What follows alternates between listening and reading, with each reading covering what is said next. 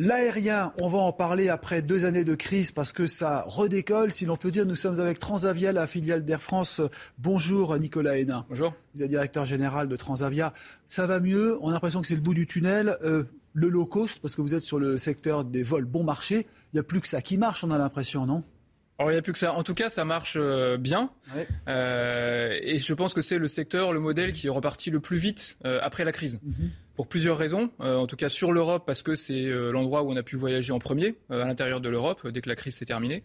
Et puis parce que le premier type de trafic qui est, qui est reparti, c'est le trafic pour des motifs loisirs, mhm. pour aller visiter la famille, les amis. Et ça, c'est des types de clients qui sont très demandeurs d'un produit de type low cost. sans, sans pour autant retrouver les niveaux d'avant la crise. Alors pour nous, on a dépassé déjà les niveaux d'avant la crise. Parce qu'on est sur une trajectoire de croissance euh, cette année.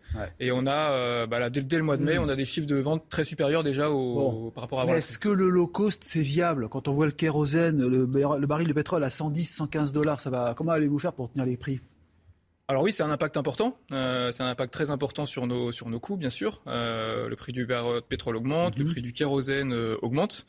Euh, de personnel euh, aussi, sûrement, ça va, les salaires vont. Oui, alors après, tout est une histoire de, de, de comparaison. Euh. Nous, notre ambition, c'est euh, d'offrir des tarifs accessibles mhm. en comparaison par rapport à d'autres compagnies. Donc, si vous voulez, l'écart, l'écart va rester, va rester le même. Et nous, notre promesse, en tout cas, ça va toujours être de continuer à offrir des tarifs qui soient attractifs. Ça veut dire que tout le monde va monter les tarifs, c'est ça qu'il faut voir. Probablement. alors, il y a un équilibre à trouver, hein, puisque nous, en tout cas, on veut toujours. Mhm continuer à garantir notre promesse. Mais c'est vrai que quand on a euh, euh, une hausse euh, aussi significative du prix du pétrole qui impacte nos coûts, derrière, on n'a pas d'autre choix que quelque part de répercuter au moins en partie Donc ce sera fait. sur, nos, sur nos prix de vente. Ça sera fait sur les périodes, les destinations où la demande est forte. D'accord, c'est ça, comme toujours.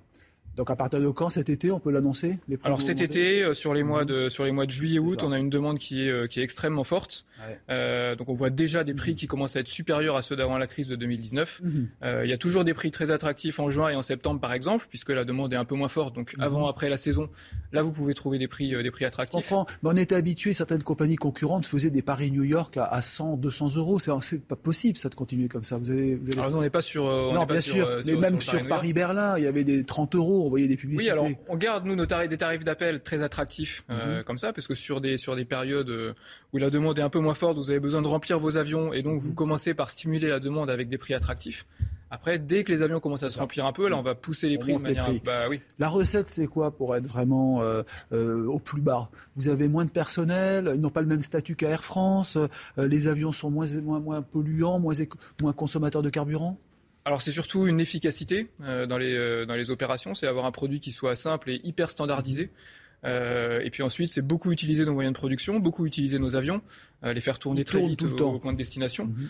Et finalement, en, tous les, en traitant un peu tous les maillons de la chaîne et toutes les étapes du parcours de voyage de manière simple et de manière efficace, on arrive comme ça à optimiser. L'économie de carburant, c'est réel?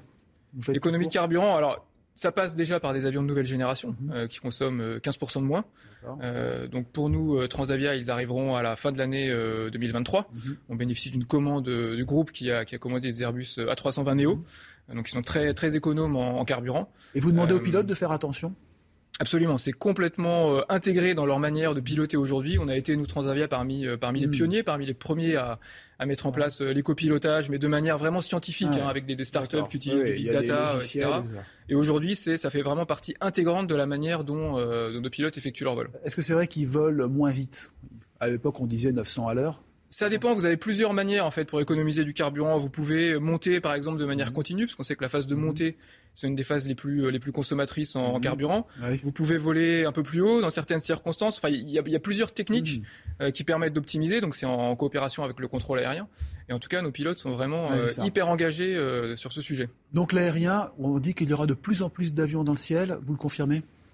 Alors en tout cas à court terme, pour ce qui est de, Transavia, oui, puisqu'on on sera en croissance mhm. cette année de manière assez forte par rapport à, par rapport à 2019. Donc c'est dû à plusieurs choses, c'est dû à la restructuration du, groupe Air France, etc. Mais ce qu'on voit en tout cas à court terme, c'est que la demande aujourd'hui euh, sur notre périmètre, elle est beaucoup plus forte que ce qu'elle était avant la crise.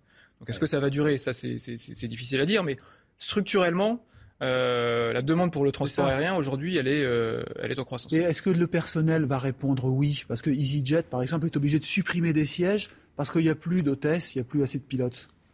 Alors aujourd'hui, nous, on n'a pas ce, on pas ce problème. on n'a pas eu de, de difficulté à, à, recruter le personnel pour alimenter notre, notre croissance. Alors on a un, euh, des constitutions sociales qui sont mmh. mieux disantes peut-être par rapport à mmh. d'autres. On a la chance de faire partie d'un grand groupe et donc en termes d'attractivité. Ils sont mieux payés chez euh, vous que chez EasyJet ou à Berlin.